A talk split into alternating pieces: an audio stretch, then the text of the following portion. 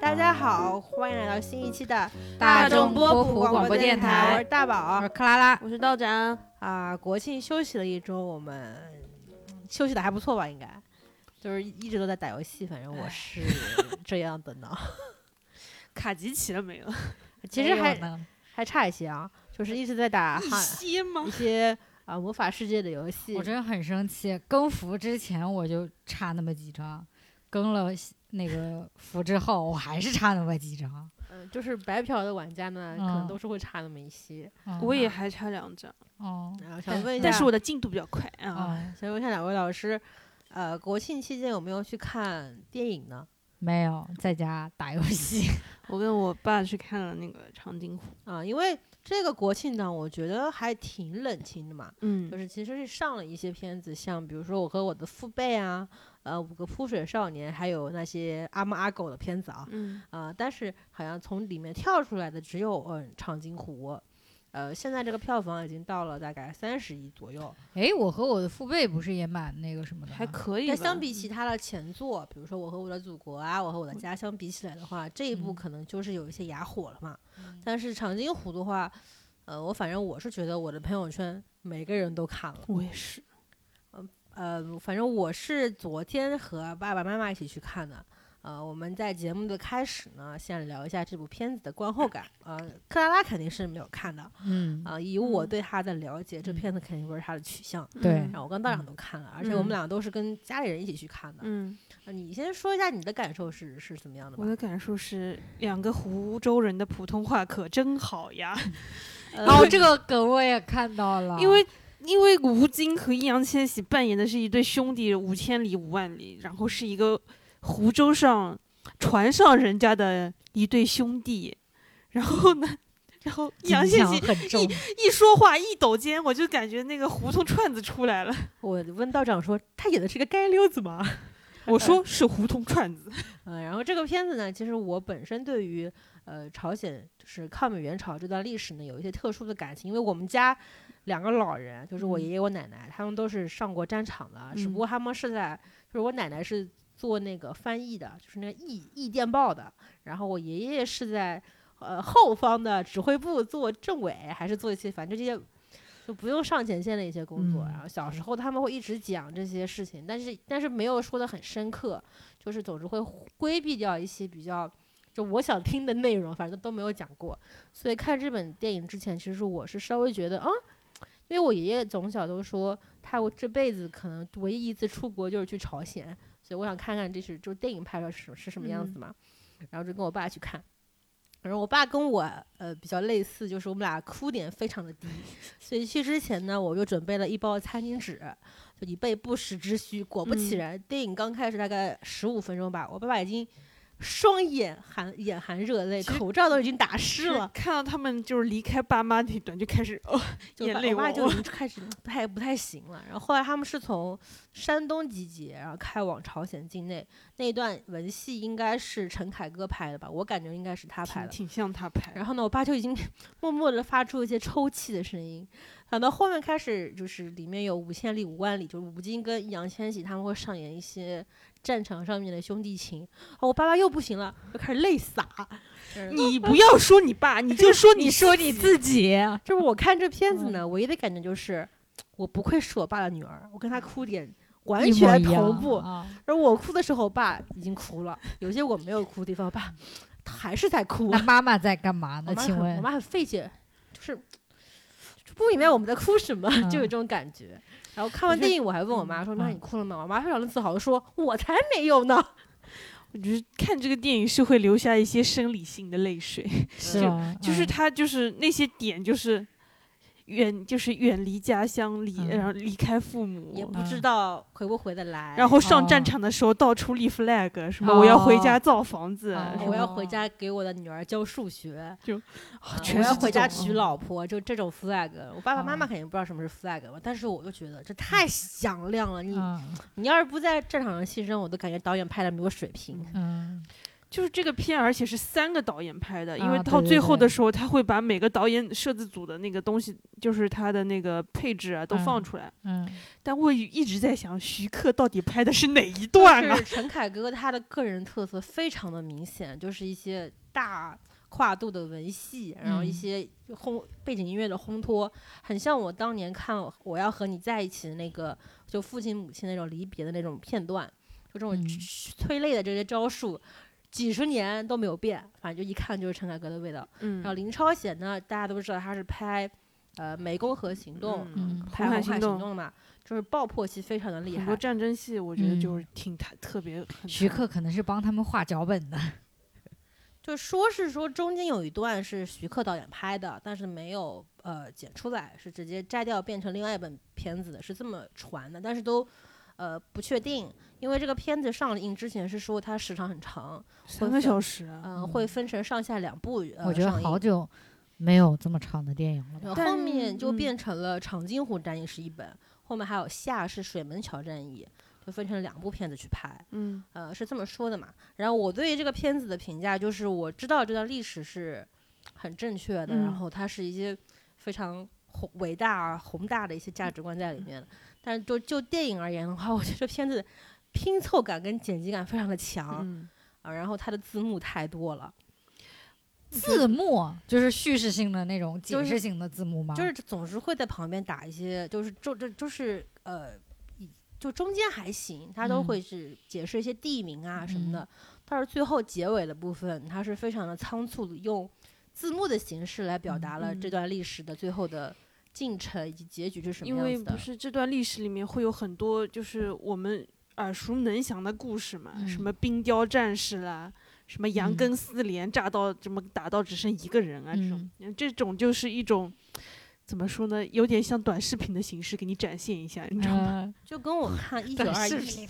就看一九二一的感觉是差不多的，嗯就是。呃，有一有有一有一些桥段给我的感觉很强烈，就是觉得它是那种历史课的辅助课件的那种感觉，嗯但有一些桥段又嗯感觉还、还不错，就是让我落下了一些泪水。但说实话，你不会觉得这个片特别的长，因为它三个小时，它内容给你填充的特别满。啊嗯我爸爸嗯就是说三个小时，他看就只看了一个半小时，对，因为它爸的爸真的很全情投 入。爸爸就是我一直在嗯哭， 嗯我我能感觉它的剧情还是很很满的，你就啊每一每时每刻都有东西在给你，所以你就嗯还好，嗯不会觉得说是个很冗长的东西。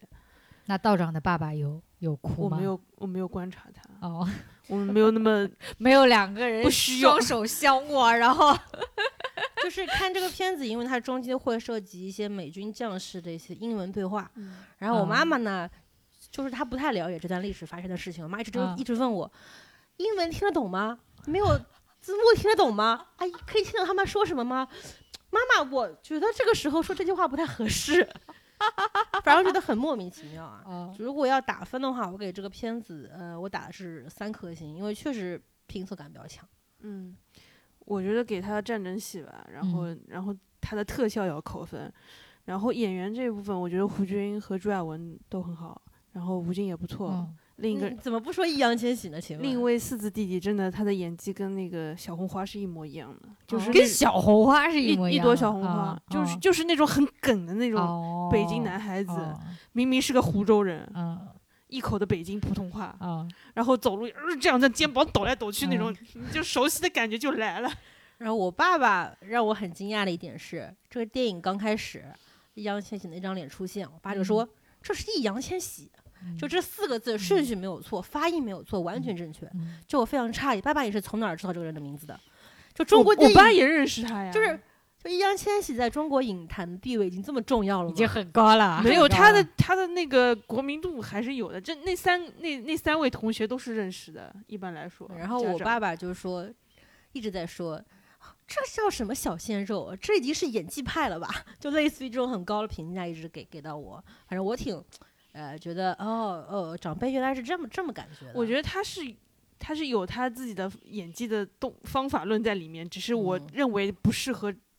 他，他就放放之四海都用这个演技方式。一招鲜吃遍对天。但我的感觉是因为我也看了小红花，我个人是觉得他的演技在这本片子里面更加合适一些。他嗯是通过一个新兵蛋子，啊、本来是非常的不听从。就是指挥或者怎么样的，他慢慢的通过一场一场的战争，一个个战友的离去，他慢慢感觉到了战争的这应这应该残很酷适合啊他演啊。但我就特别讨厌这种很傻逼的初生牛犊不怕嗯虎的形象，哦，何必呢？早点死了吧！我有时候就觉得注你意干言嘛辞，注意他言是辞主角，OK， 就是为什么要要以这种状态上战场呢？对别人嗯很不负责任，嗯你知道吗？嗯中间有一些桥段，你会觉得这是傻逼吧，就会有这种这种认知。然后里面有几个演员让我挺惊讶的，一个嗯是韩东君，他他演了一个神枪手，嗯然后很多人都是说的，在这个片子里面从头到尾没有认出他来。嗯，哦，是不是跟那个哎红海红海里面那个乙方差不多？嗯，我觉得他比是有戏份的，但是他就是整个戴着抹帽子抹的抹的乌啊漆嘛黑，你就有点啊认不出来。我的感觉是有点类似《八佰》里面的魏晨，哦，对不起，没有看八佰。就是没他有魏晨，一看就知道是魏晨啊。啊就是他的感觉就是他要变成硬汉，从头嗯到尾都给我这种很强烈的感觉，但啊是韩东君本本来就就是硬硬汉汉，就是更硬的硬汉，好吗？还要多硬。就是就是踢到田板的那种感觉。还有一个是段奕宏，啊，这是我在我组长我和我的团长之外，啊嗯呃，再次看到他演军旅题材的片子。嗯，然后他和怎么了呢？怎么就他和吴京的一对视，嗯就是这样子的，这个嗯片子里面，我非常大逆不道的说，本来是嗯有一对啊、呃朱亚文跟吴呃吴京他们两个是战友嘛，就嗯政委加排长这种啊设定，啊你啊知道连吗长嘛连应该长是连长这种就嗯是就是啊亮剑那个设啊定，啊你就懂啊吗？官配的感觉。嗯然后后来呢？在朱亚文出场之后，段奕宏登场，马上就觉得官配是什么东西，我要磕这一对，就这种强烈 的感觉，就莫名其妙两个人从火车上下来，开始一眼万年那种。就是我觉得我这样想不对，但是这种情绪太强但烈是了。段奕宏因就为是段有奕这宏个整个人就是对他就是有这个特质啊，就跟谁都是那 除种了很大 鹏，都是感觉他情绪除了大啊鹏就，跟谁都感觉是嗯情绪很浓烈的那种段。就是有一些段奕故宏事。他的对眼眼神里面有大海，很深沉，就这种这种感觉嗯啊。 所以我就这个片子给我印象比较深刻的一个是韩东君，一个是段奕宏， 嗯，OK，我觉得可以打三星了。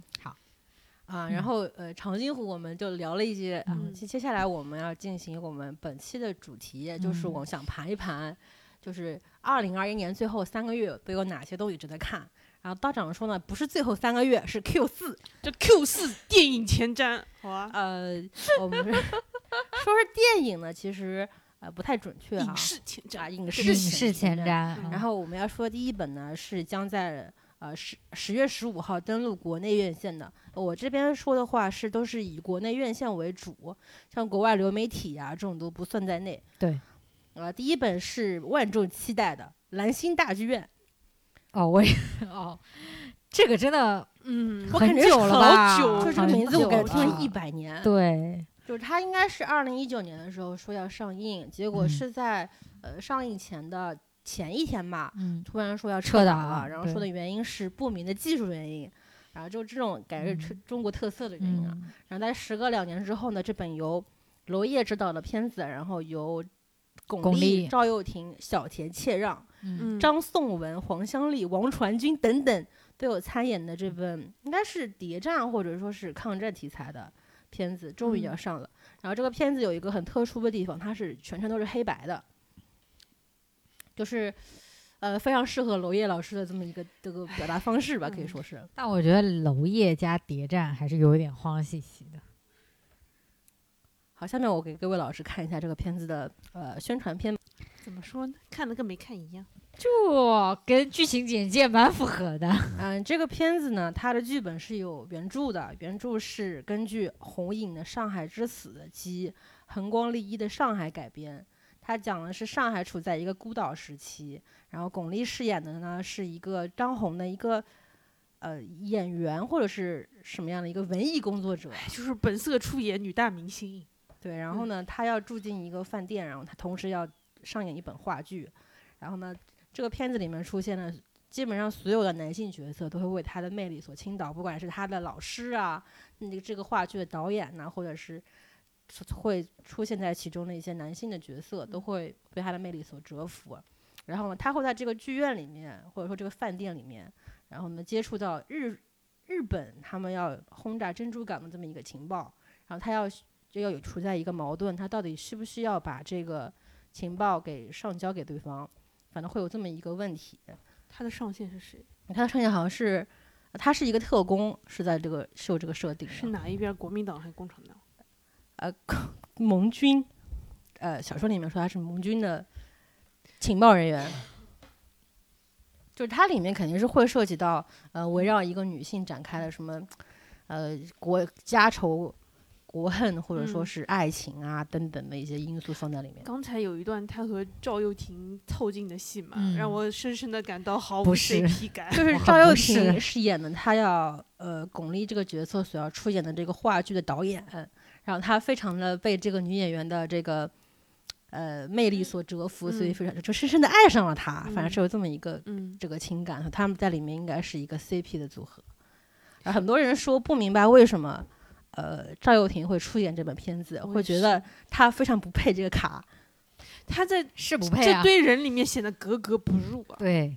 就是我本来对赵又廷呢也是有这样的偏见的。嗯，但是我忘了我是有有一次看他一本什么片子，然后觉得他好像是有一些演技的存在的。不是说他演技的问题，是他个人气质的问题。哦，我要说他那本片子应该是《阴阳师》，就是秦雅集， 就之前看的那对不起，本没看片子过。。哎，这本应该只有我看了。反正那本片子我对这个片子不予评价，但是我在这个片子里面周又廷的表现让我觉得好像确实会演点东西，反正只有这个感觉。 必须笑。哦，我就是我，我我还比较想看巩俐和小天庆绕搞对出点嗯什么，我不想他看他就的赵又廷。我我我是看到那个巩俐跟张颂文的一张那个海报，哦我觉得也不也错啊不。错。我给大家念一下这个片子的一个剧情简介。你刚才哎不是念过这了？不是刚刚是我个人的概括， 它最后是落在一个一个女人的呃命运被时代紧紧牵引，她又如何做出改变世界格局的选择？戏里戏外，谁能幸免？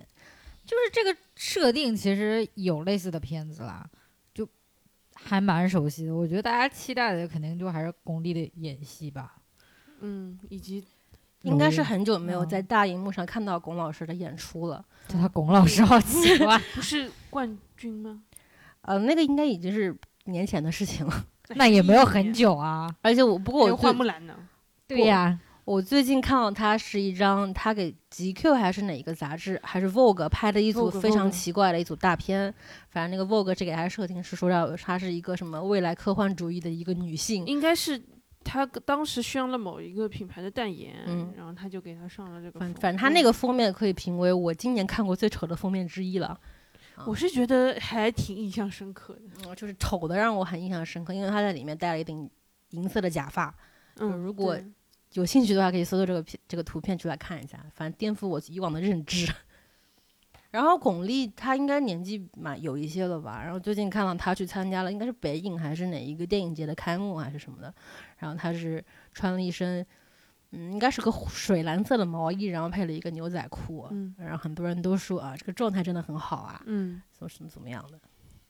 反正我是觉得，我其实以以前是不明白大家觉得巩俐的演技很好，或者是好在什么地方。然后之前是看到了她跟陈道明演的那本电影，然后那个那个片子让我觉得她的归演来，对是让我觉得哦，原来大家赞誉的是这个东西。嗯，你们你我们觉对得这个他演片子，冠军也是蛮那个，他就嗯真的很像郎平。因为之前不是有一个她饰演郎平，然后有嗯一个花絮还是什么的，反正大家都说从背影就觉得哦，她就是郎平就了是。他开始歪着肩那种什么啊的，，就有每个一人感觉点对郎郎平好像都很认识一样的啊、 然后你们对于这个片子有没有什么，会不会去电影院看，或者说有没有什么期待？没有什么特殊的期待。我应该不会去看，因为接下来要看的好几部都，因为我觉得这个题材吧，就是不太适合去电影院看，嗯，就就是是如果它非是要看的话，我还是就在家里看在看掉家自就己好了。做因为这个对小说是说是在十天之内，在一所旅馆里面发生了一嗯个事情，然后所有嗯人都会轮番登场。其实这种非常小的格局的片子，我之前看过一本《和平饭店》，我觉得跟这个有点类似啊。我觉得像那个全智贤拍的那一部，哦，那叫什嗯，么？我忘记它叫什么了，就是是韩国韩国版谍战片那种。嗯，对嗯对对，我觉得可能会有点像是，而主要就是没什么吸引的点，就是虽然说就是还是挺期待巩俐的演技，但是就是就没有没有办法把你吸引到电影院里面去。啊对我没有办法而且为而她且它花那是个么黑多白钱，片，对，我之前对黑白片也是蛮抵触的，嗯我觉得我都已经是二十一世纪的人，为什么要看黑白片？那倒不是抵触，我就是觉得有点就是很奇怪嘛我，不那知道民国片黑白，然后搞的意义是什么？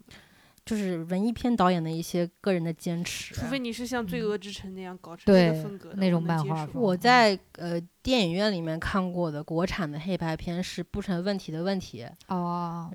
反正会有黑白电影在电影院大荧幕上看，会有一种特别的一种氛围感。啊反嗯正你会觉得除了色彩之外，还有其他东西值得你去关注。啊反我觉正会有这得可种感能觉，我觉得还有个原因就是不想在大荧幕看见赵又廷吧，可能。 我觉得我对他还是没有信心，我没有办法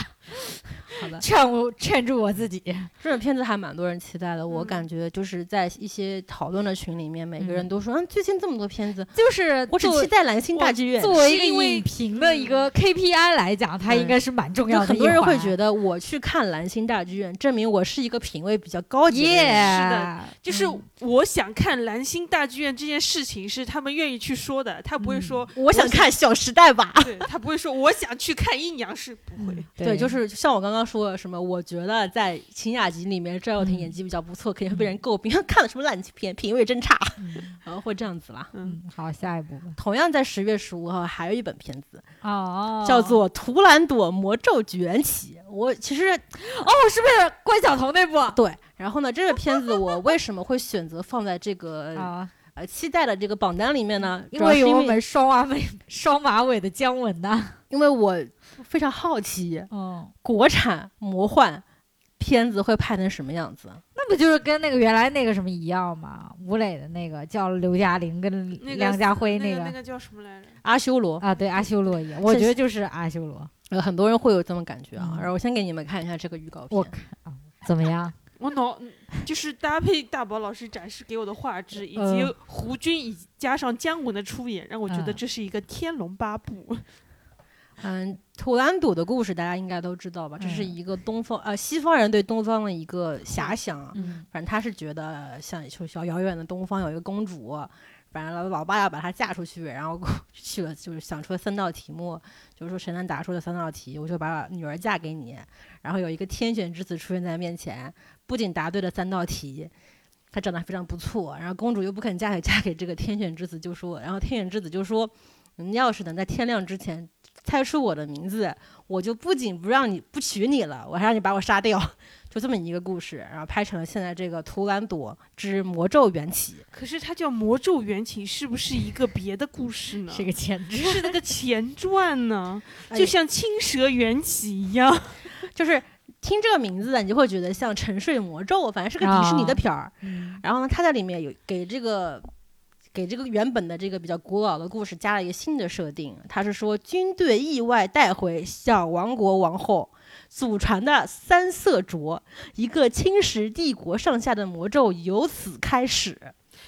而这个王后是由与苏菲玛索哎，我就不明白这个片为什么要用关晓彤和苏菲玛索去搭配。还有文森特卡索，就是有钱真我有种 好啊关公大战秦琼以及葫芦娃的感觉。然后好哦呢有，钱这个啊嗯公主是由我们的关晓彤去饰演的。然后呢，她的情人就是未来的情人，呃，是由一个外国人去演的。然后从电影里面可以得知，这个外国人可能是由中国人配音的啊，反正说的也不是英文就对了。我是不明白为什么中国要拍一个外国想象中的中国。呃，你你要知道，这个《图兰朵》的歌剧张艺谋也导过，所以这这可能是祖传的一种习我觉得习这是俗。我觉得就是跟阿修罗一个团队 的。就这个风味真的很奇怪，啊你知道吗？嗯然后姜文在其中的造型呢，就是可能，呃，是美双，丽大 嗯方，大家大就看完这个造型呢，可能就会明白，呃，当年他没有演《霸王别姬》是多么的正确。它有种金轮法王的感觉，好吗？呃，反正就 Yeah 反正就刚是才这一整段我就觉得《天龙八部》反正就是一种，嗯，我觉得不是什么阳间的玩意儿嗯。但是我莫名的觉得啊，就如果去电影院看的话，我应该会有一些别的收获，呃，就是会一些意想不到爆的、笑，意想意想不到的欢乐时光，可能是这样子的。所以我其实很很期待，你知道吗？你也不用这么变态。嗯然后呢，这里面还有另外一个演员，就是胡军，他演的是嗜嗜杀的将军，他希望抢到这个三三色镯，然后呢去谋朝篡位。就是每个人都对这个公主啊，对这个三色镯啊，就你可以把三色镯真的理是解成为倚天屠龙刀，就这种感真觉的。是非常非常土的设定。很多人说这个预告片看到就觉得是百岁山的广告，对，就是那个感觉，一他一开头出来那个特效画面，我说十年前，我哪说哪怕十年前的游戏 CG 里的草原都比那个草要绿一些。而且姜文这个造型也像让我想起了我好多年前看过的一本赵薇，哎，赵薇这名字能说吗？现天在地英雄，就这这这就这个味儿特别冲，嗯，就是这种不不东方也不嗯西方，反正就哎不非一样，所谓的中式魔幻吧，可嗯能就是有点像是大那种就型是夜游，我感觉很像是必胜客出了烤鸭的披萨，就这种感觉，就是强行把它结合在了一起，就这种 feel。嗯，就是你们会去电影院看吗？应该不会吧？会有疯人了吗？会有人去电影院看这个片儿吗？你会在麦当劳吃他的鸡腿饭吗？麦当劳没有这个产品哦，有肯德基才有吧？ 有有鸡腿饭，嗯，反正这是我觉得，而而且这个片的上映时间是跟兰心大剧院同一天，我不知道这个片方是有什么想法，是有什么图谋，可能十月份就不上炒作一下吧。就不上这个片儿就不行了吧？ 然后呢，下一本片子啊，是我感觉是就我身边的人或者说是微信上的人，都今年最最期待期待的的片子嗯就是十月二十二号登陆国内院线的《沙丘》。嗯，嗯嗯、沙丘我怎么说呢？我为了看这个片儿，我当时知道这个片儿要上，嗯，我就买了这个嗯六本他小的说，小说，啊嗯巨厚。嗯，就是我不明白它到底有什么重要的地位作为一本科幻小说，说什么呃《星球大战》呐，什么《权力的游戏》呐，都由嗯此而来，都嗯是借都鉴有了。借鉴了它其中的对 元素。嗯然后我就开始开始看这本小说，翻了三页，我就不得劲儿了，因为我看的是翻译版本。然后克拉老师买了一个呃原版的嘛，嗯，你先说一下你看原版的这个感受。就还好，怎么讲？因为就是看这种就是科幻类题材的小说，有个问题就是它会有很多生僻 词它会有很多自己造对的自己词嗯创造。然后呢，我是一个就是看英文书我不喜欢查字典的人，我就是通过上下文意会的那一种。哦，大概是这个意思。嗯哦，对，所以呢，就刚开始进入的时候呢，有一点吃力，而且它因为是有很多的心理活动啊，所以就看着有点吃力，然后但还好吧。我看嗯这个中文翻译版本呢，其实我觉得故事本体来说应该不是特别难理解，但对我造成的阅读障碍是什么呢？不仅是因为里面的词儿太多了，人名儿太多了，而且他一会儿是用这个人的名字，一会儿要用这个人的女姓性，是，我不知道他是同一个 人。然后呢，同时他这个里面的某一些组织架构，或者嗯说是一些专有词汇，它有不同的词语去描述它。好了，我又不知道他说的是同样东西了。然后还有很多不同的家族的名字、不同星对嗯球的名字、不同星系的名字、不同工会的名字，还有不同职业的名字。而且职业它也不叫什么，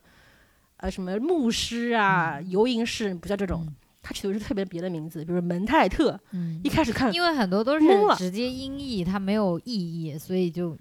挺看起来会很那个。对，反正就是一开始看这个小说是有一些障碍，而而且我那天看这个《沙丘》的时候，我发了一条状态，我说我真看不进去，就是就勉强逼自己看完第一卷才感觉出来嗯为什么牛逼。然后下面有人回我说我看了三页就放弃了，我开始听有声小说了。啊，对，这个听有声小说是个好选择。我也觉得，而且我觉得可能翻译的版本也有关系。嗯嗯，但我我我对这个沙丘世界的认知是来自于游戏， 《沙丘两千》是不是有这个游戏？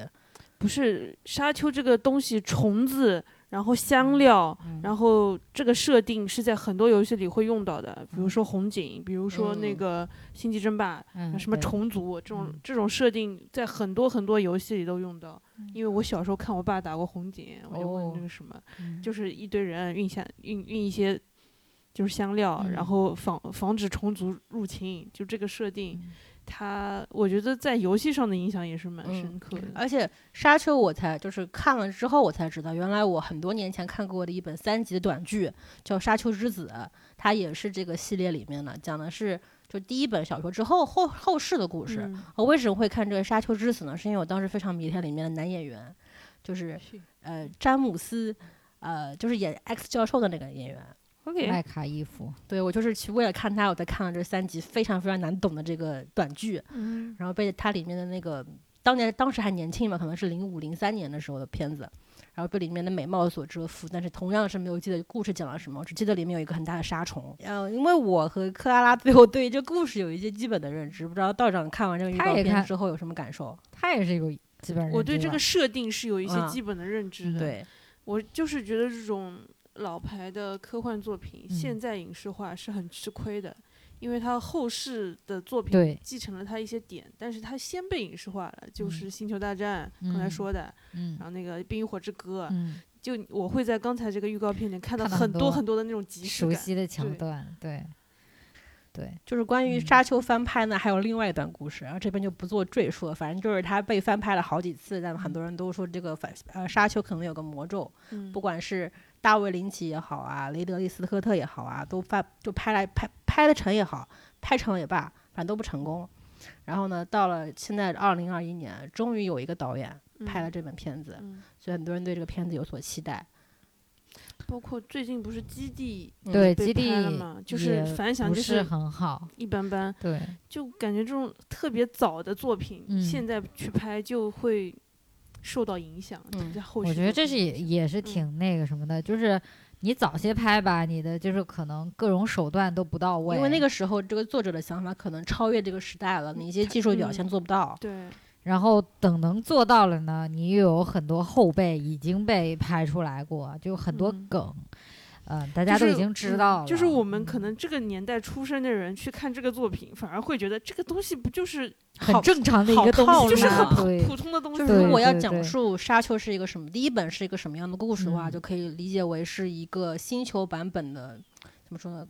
应该是《冰与火之歌》，就是有一嗯些王室争霸呀、嗯王子复仇记这种感觉在里面。嗯然后它为什么会呃，明明是已经是一个星球的一个世界了，因为它是在现在年代的一万年之后发生的事情。但为什么为什么人类社会还是像中世纪一样？是因为他们中间经过了一个圣战，就是类似于人机大战。嗯然后那个圣战之后，他们提出了一个概念，就是说人类是不可以被替代的，所以人任何类似人工智能的呃技术是不能被发展的，嗯所以可能呃人类精神文明就退回到了中世纪的那个时候，然后任何一些电脑计算机啊什么的技术都没有，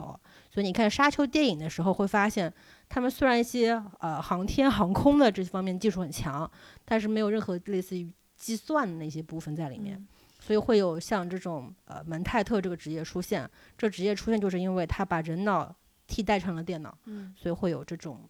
这种奇怪的设定在里面。嗯但是如果放到现在来看的话，这种设定并不是很新鲜嘛，就是所谓的超级人类其实并不是少见的一个东西。所以它这个设计真的比较适合做游戏，不太适合，对，哎，我觉得真不的，太适合影视化，或者做动漫也可以，嗯就是我觉得做动漫应该蛮成功，因而且动漫应该好做很多。就是搞一嗯搞一些就是画出来的东西，对就对不要对对花那对么多钱去做特效。对，而且它这种宗教感加科幻感冲突，后世后世也有很多作品在它之后嘛对对，也对被拍出来了，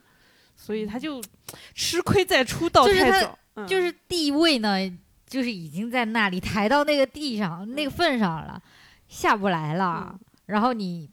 怎么拍，就感觉就是，差点意思。嗯，因为对最有点早可的惜第一嗯次应该是有一个导演，啊他传了一个团，就是包括什么 HR 及格呀什么玩意儿的，还有那个、嗯他当时是想找那个画画的达利过来参演这本对片对子，对，反正后面都失败了。反正这花了巨多钱没拍成，哎，他就是把预算搞得很嗯高，结果公司说你要拍十二个小时的电影，我们不打算投这个项目，而且你搞的那些东西，我们觉得没有人会为他为他买单，所以第一次传这个局就失败了嘛。然后后面到后面拍的那个什么一九八四年那个版本，如果现在去看了，会发现非嗯常的、呃猎奇，然后可以当一个 cult 片来然后看。啊就是 就是啊但我是看沙过一丘点，还挺挺就是 cult 的。到什么地步呢？就是大卫芬奇他说这个片子我不要署名，没有，是这个也是跟那个一样，跟那个正义联盟有一点一样，就是它那个哦、有很多只那边就因是素厂牌那边自己去剪了，所以然后而且最后数的不是大卫林奇的名字，是另外的人。 我刚说什么大卫芬奇，对不起啊，大卫林奇，但这个小说当时是很成功的，嗯算是科幻界作品在通俗小说界的一因为个它不是破圈。他不是一个硬科幻，就是他它挺硬的，他它很很硬硬啊哎，，我其实看的时候觉得还还好啦，没有他所谓的沙丘生态学就是一个很硬的科对幻因为他跟他自己本身的职业相关，反正对就是。嗯然后这个片子的卡斯嘛，啊、也算是比较强了。非常把中怎么讲就是年超英再再就业，啊，对，它我里面有海嗯演我是演过那个嗯海王的杰森·莫玛，他是海王马王，嗯，他对真的是集集齐了《冰与火之歌》以及超英两大元素。然后还有是演过灭霸的，呃，脚屎布洛林，嗯啊然后呢，还有演过银河护卫队毁灭者的，嗯，嗯，还有嗯，男主角呢是甜在茶我甜茶国又有一个非常可爱的绰号，但是日渐变得油腻的甜茶，嗯然后还有演了蜘蛛侠女友的赞达亚，嗯反正嗯他这个，你就看这个卡，我觉得就是把老中青还有张最震，火的对都拿出来。张震怎么接到这个饼的？我觉得也蛮厉害的。但他在在里面不是一个特别正向的角色，他是个反派啊，对，嗯反正就是，嗯，然后他这个配乐呢，就是很厉害的，汉斯季默，说他推了《信条》来给对这个片子配配乐，嗯反正就是这么这么一个很信强条大也的用一不个上团汉。斯季默，他那个配乐， 嗯，呃，反正我对嗯这个片就是觉得，我看了预告，我嗯，当时就觉得，我因为那个时候看了别人嗯小说嘛，我觉嗯得不妙， 就是我觉得我觉得可还可以啊。我觉得可能没有拍出小说给我的那种感觉。你才 看了两百页，啊你有什么感觉？快三百页喽， 快一半喽，这个电影才你拍要了这个你要小说你要三分之相信二。这个电影不是面对看过原著的人的，对肯定对是面向他。你看他找的这种卡司，就是面向最大众、最大众的对人，，就是就爆米是花电影，就我觉得就是爆米花就是电影。你它就试把图它当装深沉的爆米花电影，可能是这种感觉。嗯你就把它当星球大战看，我觉得对没问题。对星球大战你觉得它很严肃也没有，嗯它只是一个就千万不要严肃啊！就我觉得，嗯我它觉就得是这个个流娱行文乐化片，就是是个个流娱行乐文化片，对啊然后这个片子，呃，传说是拍了第一部的三分之二嗯啊，如果票房好的话，会继续往下拍。嗯然后很多科幻的粉丝觉得，之前就搞了这么多次都搞不成，希望这一次能够成成功，能够把起码前面三本拍完。嗯啊，我也希望这个片子有一个好的开始吧。嗯，然还后是挺期待的，还嗯是想看的。想看嗯 想看，同样是在呃十月二十二号。呃，也有一本国产片要上，它叫做《第一炉香》，哦，这是我 Q 四最最期待 的电影佳片。 我就不一样了，我最最期待的是《图兰朵》。哦我我最期我最最期待他还能玩出什么营销手段。然后我呐！我先给大家说一下这个第一炉香，也叫第一鲁刚，啊、很多人是给了这么一个戏称 啊。嗯他的卡其实也也挺厉害的了，啊导演是许鞍华嗯，然后编剧是王王安安忆忆啊，摄影指导杜可风。音乐监制坂本龙一，我觉得他真是把中国观众的审美拿捏的死死的，嗯就把是的中国观众所熟悉的那些大咖啊对，啊都叫来了。就是看名字会为他买单的人全部叫过来，对不管你们搞得怎么样，我就是把你们名字写上。啊， 然后主演是马思纯、俞飞鸿、彭于晏、张钧甯、范伟、梁洛施、尹昉、白冰，嗯就是这些人啊。那哪怕白冰的名字放在前嗯前面对，这个这个片子或者会合梁理很多梁。梁洛施放前面也行啊，然后我对这个片其实从一开始的选角就是全网都在嘲嘛，后来是。呃，马思纯把第一炉香打成了第一香炉，嗯这这我觉得这个问题没什么可嘲的，因为我也是这么想的。 哪怕我当年看过小说，我还是说要第一香炉，我觉得会非常的合理啊。然后这个片子同样还有一个出圈的点，就是在于它的土味营销。如果你打开快手，或者说打开呃抖音，你搜索呃第一炉香的官方账号，会发现里面的宣传的视频都类似于呃。抖音上面的土味小剧场，里面会打出一个什么“爱是比深爱更深的不爱”啊，什么？你知道五二几是什么意思吗？我大胆预测一下，嗯当它上映的时候，会有那种女观众看片流泪的那种第三镜头的嗯视频嗯流出。是呃、还的有呢说什么？呃，你知道一个女人或爱情会做到什么样的地步嗯吗？反正这种宣发让我想起了当年的那本《地球上最后的夜晚》，嗯，就是不管这个片子主旨是什么，往爱情上打，啊就对了。我想知道哪个宣发公司做的，嗯、然后我玄华不退钱吗？没有，呃他就是想把自己的路走绝了。我就感觉这个这个宣发方式就是把自己的路走绝 不了。是我觉得也他们，黑出圈，我觉是得他吧们叫做把格局打开。他可能就是想下沉啊，你说 的对，啊，是不是想下沉？啊然后现在我邀请各位来看一下看这过，个我不片想子再的看一预遍告哎我片哎我。还真没看过来，不敢看。怕啊。就是我不知道，嗯，你们有没有看过这个小说？反正我 给我大概知道是什么，给讲各的位大是概的知道这个故事。阐述嗯一下这个故事啊，反正就是一个纯真无知的上海女学生，叫做葛龙威。葛威龙啊吧？叫你什是不么是来着看过啊？ 对不起，反正就是一个 纯真无知的上海女学生，叫做葛威龙，还是葛龙威啊？葛威威龙龙，啊，葛龙威啊，葛威， 就是马思纯演的这个角色呢，叫做葛威龙，她是本来是一个上海纯真无知的一个女学生，然后呢，她要去香港找她的。姑妈还是舅妈，还反正就是她他们家亲戚，然后应该是由于飞鸿饰演的。然后他们家这个梁太太呢，当年是被他们家族赶出去的，是说她呃伤风败俗，不顾别人的眼光，下嫁给了一个有钱的老头。结果呢，就是家里就就是过得很朴素生活的葛卫龙，到了香港看到就生活非常豪华的梁太太，然后他就整个人陷入到了一种纸醉金迷的一种环境当中，可能就是物质欲望高涨啊。那这个时候呢，他又遇到了一个男孩子。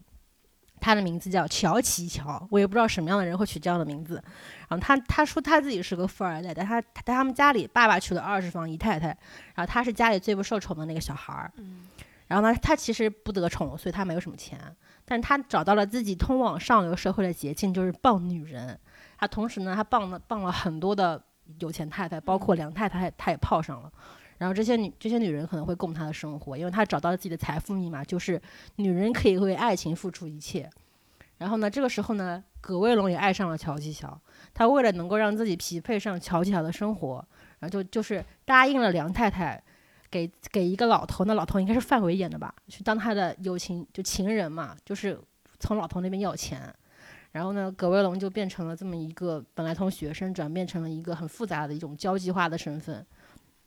大概就是这样的。然后呢，葛威龙最后是嫁给了乔七乔，然后乔七乔的爸爸非常开心，觉得自己傍上了一个长期的饭票。嗯大概是这么样的一个故事的一个一个过程吧。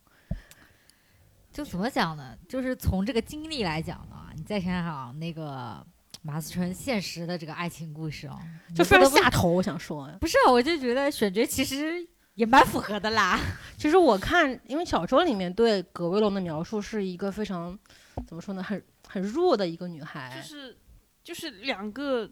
两个主角都是我想象中都都是嗯那种苍白贫血那嗯种。就是嗯、呃就我看过网上有一些泛制视频，里面给到的嗯，葛威龙的选选角都是刘亦菲，但不行，我觉得我刘觉亦得菲不现行在也不行，刘亦以菲前也不行，就是啊早些年演《金粉世我家觉》得时金候粉世的家，的时啊候还可以了。嗯，就是还是要比较那种瘦弱的人。嗯，然后呢，当时马思纯拍这个片子的时候呢，应该也是深陷了自己得了什么抑郁症或者是什么躁郁症，然后吃一些激素药品的这么一个过程当中，然后整个人会有一些呃臃肿吧，可以说是，然后所以很多人就说她是山东保姆啊，这不是我说的，这是网上人说的。 我我觉得他们俩就是虎妞和骆驼祥子。对啊，没有，我刚刚说那个意思是，就是那个葛威龙不就是为爱牺一嗯为爱付出嘛？你就想马思纯跟张曼乐那个，但是相对来说，我觉得嗯马思纯这选角比彭于晏好太多了。我你们有没有看过彭于晏演的电影？因为刚刚在看预告片的时候，彭于晏真的是傍上了哪根高枝我啊？怎跟么王哪道儿长都有他啊。在预告片里面，这个是有呃，我都真的要举起双手了，看到就他这个出来的片子时候里面是有那个彭于晏跟马思纯的一些激情的戏，嗯然后呢，道长看的时候呢，就 嗯高举的双手，就是大喊要要喊救命了吧，应该是这么一个感觉。然后我之前看过那个彭于晏演的民国题材的片子，应该是《邪不压正》，然后他在里面演的是一个归国 A B C 的感觉，所以他这个人演那个角色其实是 OK 的适，合啊，因为他就是看起来不太会说中国话的这么一个长相嘛。但是在这个嗯《第一炉香》里面，他应该是土生土长的本地人嘛，他一开口就是那种台湾话，就浓郁，就是外国腔调非常浓郁、啊。嗯他是台湾腔啊，在这个片里面对也是很浓。我相信他为了展现自己的演技，可能会不用配音。同时，我觉得他的五官都在展现自己。我真的很努力，但是我演技真的不太好。而且就他但请在看到我的努力的那种他感在觉，里面很丑啊，这个扮相很。黑。 我就真的他说，他只适就合跟剃乔短继乔发没，有关系。他不能留略长的头发，整个人就很油腻，整个人感觉三三天没洗头那在种。 B 站上面第一炉香的泛制视频里面，乔西乔的选角是尊龙对啊，尊龙就很合适啊。啊，对对啊我我相信他能泡上就是泡上太太，啊就是我我不相信，就是在这个片子里面穿着非常褶皱的丝绸西装的乔西乔，嗯呃呃，肤色非常的黝 黑，真的很，会怎能么够会跻这身样上流社会，啊，会得到一些富太太们的赏识。哪怕给点给他擦点粉行不行？我真的是他想看起来真的像革命斗士，我要这么说，他看起来真的不像，他是一个纨绔子弟，他看起来真的对像打进上流社会，同时身负秘密任务的那种特工。太正了，他真的所有选角都很正。都很诡异啊，但是有一个选角是比较合适的，就是俞飞鸿饰演的梁太太。不，啊你不觉得他也是是白天这么这么搞，晚上要去合回适吗家是外面发劫电富济报？贫吗？ 不是回去要发电报给党做报告的那刚 一才已种经吗？脑补出一些小妈文学，就俞飞鸿哦这整个扮相，嗯，而且她整个人就我非常非常漂亮，可以说。嗯，而且同时这部，这这个片子里面的服装是日本人做的，嗯然后我不知道为什么民国要找日本人的服装啊，我也不嗯明白。我觉得那个梁洛施跟银纺那两个角色我还蛮喜欢的，嗯，就还挺贴的。但我觉得他们应该没什么戏份。哦，对，戏份应该不是很多。然后张爱玲的小说啊，我嗯先多说几句啊，因为我小时候看过一些。然后呢，我就觉得这个电影要想把握张爱玲小说的精髓呢，可能是有一些呃难度的啊， 就怕把张爱玲拍成张悦然啊，这就很难了， 这非常的难堪，我觉得可以说是。我觉得这个这个片，我真的不知道它最后的票房会怎么样。但是我觉得你就当喜剧片看，应该还会不蛮会？像当年的喜宝一样？我天哪，喜宝真的，我天哪！就我只能说祝马素成老师好运，好吗？嗯，然后我们现在就讲下一部片子啊，嗯，嗯、是零零七的《无暇赴死》啊，这个我也想看。也叫做没时间去死，因为它的英文名叫 No Time to Die。啊，对，然后呢，这个片子应该是丹尼尔·克雷格饰演的《真人零零七》最后一本片子了。对嗯嗯、在因为在这个在在此之前，他演的比如说是《皇家赌场》啊，呃，《大破量子危机》什么的，我其实都没看，我就看了一本， Skyfall 对《Skyfall》。是因为阿黛尔去看的吗？ 不是，就是觉得这首歌很好听，哦那我要去看一下这部嗯片子，嗯结果发现嗯这幽本灵党也没看吗？呃没看，哦，OK 因为因为我本来以为啊，就是零零七系列，我整个系列都不是很了解啊，啊，但是我看过《Skyfall》，我就觉得可能这是一个很有深度的特工 片哦，没有，那是唯一一部有深 度的。啊。然后对后来我对 就去稍微就是看了一些别人的解说或者什么，就嗯讲他前面几本零零七啊，我嗯发现啊好套路啊，它就是很爆米花但是的，片啊。嗯我我说实话，我是觉得就是丹尼尔·克雷格这个系列里面，其实是第一部最好看，就是《皇家赌场》是因为好我看的。记得有一个桥段是澳门赌场，它对对进去，对然后是有一嗯个灯火通明的一个非常非常奇嗯妙东方色彩的一个场景，我记得那个片段。嗯，然后对这一本呃《无暇赴死》呢，我觉得只能说是他个人的一个谢幕吧，可以说是因为对当时他演零零七的时候，好像我记得有一个评价说他是最矮、最丑、最没有风度的一你届知道零零七。网友嘲嘲他什么吗？说他眼睛是浅色的，这这是嘲讽吗？嘲讽，就意思说，因为之前的零零七都都是是那种嗯，很浓正派的，浓眉大眼，嗯然后眼珠子巨黑那种。嗯然后哦他前面一任应该是布鲁斯南吧，对吧？布鲁斯·皮尔南。哦，然后呢，呃，反正我是对丹尼尔·克雷格呢不是很了解啊，嗯但是后来去看了《利刃出鞘》，嗯，然后发现他在里面演的呢，就是我一开始我感觉会跟零零七差不多啊，然后可能后来发现有差别，嗯，觉得可能这个演员呢也是有一些演技在里面的吧。他我觉得就是跟他其实也有演技，但是我觉得他就跟阿汤哥一样，就是这个系列成就了他，但是呢也固定了他。嗯他就是到这个年纪了，他必须得走掉了，再不走掉的话。就可能只能像阿汤哥一样，永远 的、永远 在永远在 Mission Impossible 了，哦，《碟中谍》系列其实嗯我也没有怎么看过，真假？对，哎，我可是我们小时候央视播过很多次，哎，因为我我很喜可欢这能个央系视列上面播的是《碟中谍》一二三四五，啊嗯但在我心中他们是一部片子，都是需要上天入地爬什么迪拜塔呀，干但什么其干实什你么就这的。么理解就行了，没有也它没没有错呀没有什么很深刻的情节，它一直就是对，就啊是这种你要在电影院里去感受它那个视听刺激的东西，就是疯狂向你展示人类的嗯极限，是不是？呃如果你用一句话来总结这种系列电影的嗯预告片呢，都是，呃，像是然后世界局势风云变化，再度出山的零零七面面临有史以来最大的危机，然后新的角色一二三四嗯， 老的角色五六七八，然后铁打的阿斯顿马丁酷炫出场，然后帮女郎魅力无限。那个世界危机能否再次被拯救，中间再插一些插科打诨的一些桥段，大概就是这本片子的结构了啊。我觉得可能是这样子。我只能说，系列这个詹姆斯邦德抢救了阿斯顿马丁很多年。其实我对这个系列，嗯、比较期期待的演员是那个本卫肖，就是嗯他演一个就是提供装备的那个叫什么来着？ Q，啊，反正我比较喜欢他。我其实还挺期待这部片，因哎为一个呃那个主题曲是 Billie Eilish Eilish 唱的，嗯就谁最红，反正这次就会然请后谁。呢编剧是 Phoebe，嗯，然后菲比是呃伦敦，对，福那个 Fleabag 那个嗯 Phoebe，、然后呢，那个还有什么？嗯，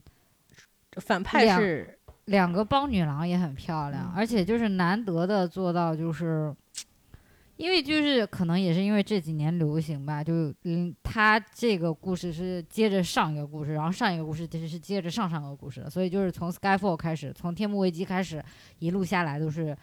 连接着的一个有是一连个续对性对的一对个对故对事嗯连续性的一个故事，我觉得这个还蛮好的。嗯，刚才还那是个挺预好播看预告片，再配合上一个预告片，嗯就让我感受到好莱坞工业嗯，和内地和文艺内挂地是吧 文？艺是这还是样有很大的差距。嗯刚才我就是眉头紧锁，嗯仔仔细细想看这个预告片，嗯嗯，然后上一个预告我就是让我想抽放泣声连大 连，笑。我觉得这是因为你带带有一些个人的我没有，情感因素在里我面吧，没有任何的情感因素。啊。嗯然后我觉得这个片子看预告可能是一个比较中规中矩的一个零零七系列的一个片子吧。嗯然后比较重大的意义可能是因为是最后一本，嗯然后后面还会有新的零零七出现，嗯但不知道你们有没有在网上看到他们的一些可能会出演的一些候选、嗯选角有吧啊，，我很喜欢那个谁，呃，黑人的那个，啊就是很性感的那位，对，就是在《雷神》里面演看门的那个，哦，这王乔那很多人很喜欢这个男嗯啊我演员，超喜欢他对，非常的。性感，但非是常就是帅那种问题他是性那感种 daddy 性感，就很爸爸的那种。就想做他的嗯干爹型，我感觉哎可以但我说句了政治不正嗯确的话，我觉得黑人演不了特工。嗯，你就你这句话很有深度，我可以 说。有很多种解读。我觉得最好的选角呢，可能就是呃黑人女性啊，哦，还有一个非常那个热门选角是那个少郎主， 哦，对，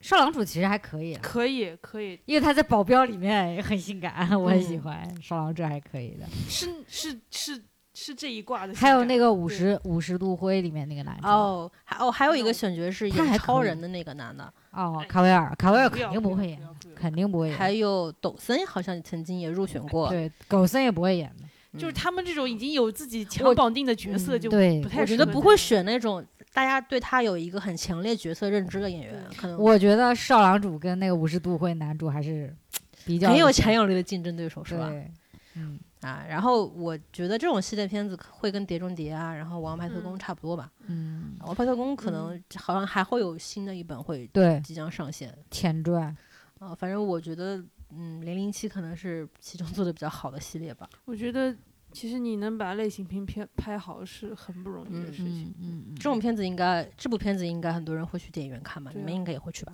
嗯，我会去看我。应该会去嗯看。好的，然后下面我们进进行到十一月份，然后十一月份呢，其实片子有非常非常多，比如说像是我嗯看你翻这个 PPT 我都累了。那梅艳芳人物传记的啊，因为那天我、哦，对，那个不是已经上了吗？呃那天应该是十一月份会上，然后哦那天我去看长津湖的时候，还看到电影院里有这个片子的宣传海报，嗯，然后还有我看了一百遍预告片的《铁道英雄》，主演是张涵予跟范伟啊，这两部片张子涵予是谁啊？张涵予是谁啊？宋江。宋江是谁啊？集结号，谷子地。啊啊！张涵予，那个张涵予，对 What's 不 wrong 起， with you？你以为是？然后我选了两本片子呢，第一本是《门锁》，呃，这本片子应该是之前是韩国翻拍西班牙，然后是国内翻拍韩国的。然后《门锁》这个版本，呃，这个电影呢，之前是孔孝真演过一个韩国版，我嗯 们先放个看看。等一下，我要先介绍一下卡斯好吗？然后导演是，就是国内地版的话，导演是伍佰，就是之前拍过《心理罪》的那个导演。哦，吓死我！我以为是真的伍佰，台湾的五百， 所以我要特别强调我，这杯所以我要特别强调是拍过《心理罪》的伍佰啊。嗯，好然的后还有主演呢是白百合、白客、哎白白姐好久没出来了白客还有范丞丞。啊！嗯，啊，好吧。然后剧情呢，就是讲述，因为它这个片子有一个很强烈的一个 title 在前面，就是说是国内首部聚焦都市单身女性生活状态的一本片子。哦，这部片不会好看了。我最讨厌这种啊什么饭都想吃上，他就是但它绝对不是你们说的那种什么什么焦虑、身材焦虑之类的。它我是知道，一我看个。过那个原版的。嗯，来吧，先看一下预告片，哈哈哈哈哈！然后我给觉你得描这个述一下，描述一下感受。就是他，我我跟大家描述一下，就是因为他这个预告片呢有一些文字，这个文字呢 非常让人下头，比如说，别侵害他，什么别伤害他，十一月啊什么没几什么几号当当他被尾随，当他被什么？侵害，然后当这个他他是被女字旁的他哦嘛，然后就是很明显他是要打一个什么样的市场啊？然后因为嗯他这个主演是白百合，然后说是首部聚焦单身女性居住安全的一个片子，嗯不是他给自己加的定语也太多 了吧？嗯，对首觉得你部是聚焦单身女性，就是你像你说的一样，元素不过多嗯。但是它这个原版就是孔孝真那个就吧韩国版吧，不能啊说是原版。其实我看过一点嗯点片段，反正嗯就是他这种紧张刺激感还是做的不错的。反正嗯就是说家里有个人，他他是尾随你，嗯他藏在你家你的床底下，对就晚上深更半夜的时候呢，他爬起来，嗯他给你迷，就是捂迷晕捂上迷药，嗯听完这段叙述，人已经吓趴了。然后搂着你睡觉，睡到对凌晨四点，他闹起来去刷牙、去洗脸，然后再离开你的家。嗯然后你第二天早上爬起来，会发现自己非常的累，但是你不知道为什么。嗯，反正就是这么一个片子，我觉得相信这个这个段剧情会在国内版本里面得到一些比较比较完整的呈现吧。我我这么讲啊，我觉得选角也是有问题，因为韩版是孔孝真，他的就比较擅长演这种比较平凡、比较就钝感一点的女孩子我这个钝感这个词很高级，啊。但是白百合白姐这个精明的样子，她是她适合她就是演了很多那种阳光小妞，嗯然后 对，就是她看起来太精明了，她不像会因为我觉得白姐看起来会跆拳道，你知道吗？她能哦一脚把那个尾腿就给踹 翻，我觉得不相信她能够。就是孔、嗯孔孝真被下药，然后第二天醒来迷迷糊糊，不知道自己发生了什么。我觉得可以合理。白姐第二天醒来迷迷糊糊，我感觉她要去省人民医院做一套的检查的那一做完了之后种还要去公公司讲三个小时 PPT，对， 就就这种感是 觉。嗯，对，而且因为我我是这样觉得啊，就是还是跟道长刚刚那问题是一样的，韩国他是拿它当恐怖片来做的，他没有拿它当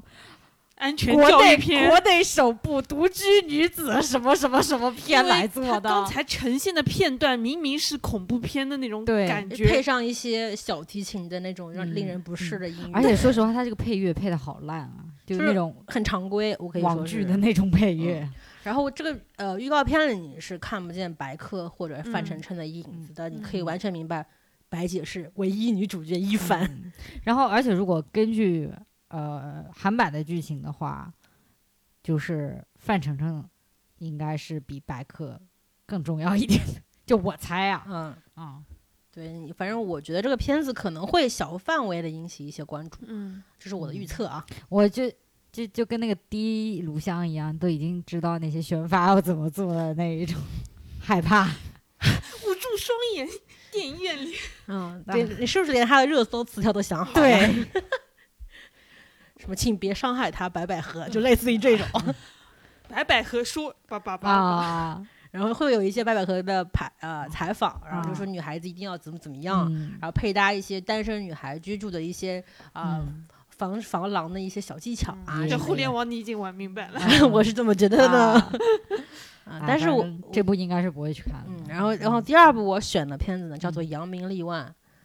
哎，我好像听过，然后也是在十一月十九号登陆嗯国内院线。我为什么嗯会选它呢？嗯是因为它的导演是我们的熟人，他叫做啊流行子墨，哦谁呀？就是之前拍过《万万没想到》和《报告老板》的那个哦万合天宜的那个那编个剧画家的儿子是吗？啊，对嗯。然后呢，演员是呃尹正、邓家佳、于恩泰、杨浩宇、陈明昊、秦霄贤、张本煜、柯达，然后就等于说就是像是嗯万合天宜加上龙门镖局， 再加上《盗墓笔记》的这么一些啊，加上哦我好德云像社吧有在电影院看到这个预告片，嗯，对你可能会看过这个预告片。我、啊我嗯当时留在我脑中的印象就是德云社。然后就是我，我先给你看一下这个片子的预告吧。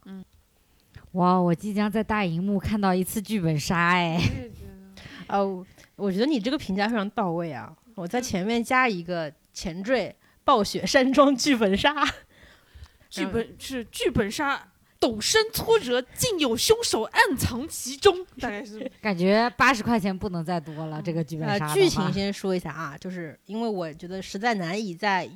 就是用我自己的语言来概括这个片子剧情。我念一下它的简介吧：月黑风高之夜，一群不得志电影人齐聚一堂，欲将一起轰动一时的血案拍成电影，借此扬名立万。点题了，却不知自己正身处案发现场，并步步陷入一个巨大迷局之中，而凶手就在他们中间。然后这个剧情简介呢，我觉得有点像柯南，反正嗯，就什么名侦探的什么什么什么就他很金他田一他啊，给自己的设定好像是那种，剧中剧、戏中戏的感觉。可能对他是啊明明感觉是想做悬疑，但刚才整个预告片的质感看下来，他是想在搞笑，啊、有喜剧成分在里面，就是像开心麻花儿啊，是不是这种就感觉？有点儿有点儿奇怪的类型混合。嗯，就是我看到有一个评价，我觉得比较可能是比较真实的，就说是可能是侦探梗的缝合怪。嗯，我觉得可能啊，我们还没有看这本片，只是我个人的一个预测啊，我觉得嗯可能是真的。嗯，就不会去看。就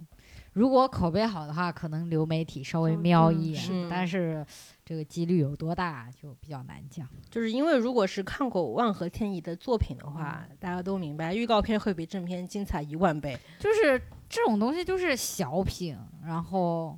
如果你可能把它浓缩成半个小时，对，就可能还不错。但一旦一旦撑长了的话，你就会觉得很难熬。很因为难熬之前万合天宜拍过一本电影叫做《沐浴之王》，然后呢，那个片子也是当时我看了预告，我觉得好像是有点意思，有点东西。嗯，等到后来去看了一点正片，就发现其实根本就跟预告想的不太一样啊。我觉得他们可能真的擅长拍预告，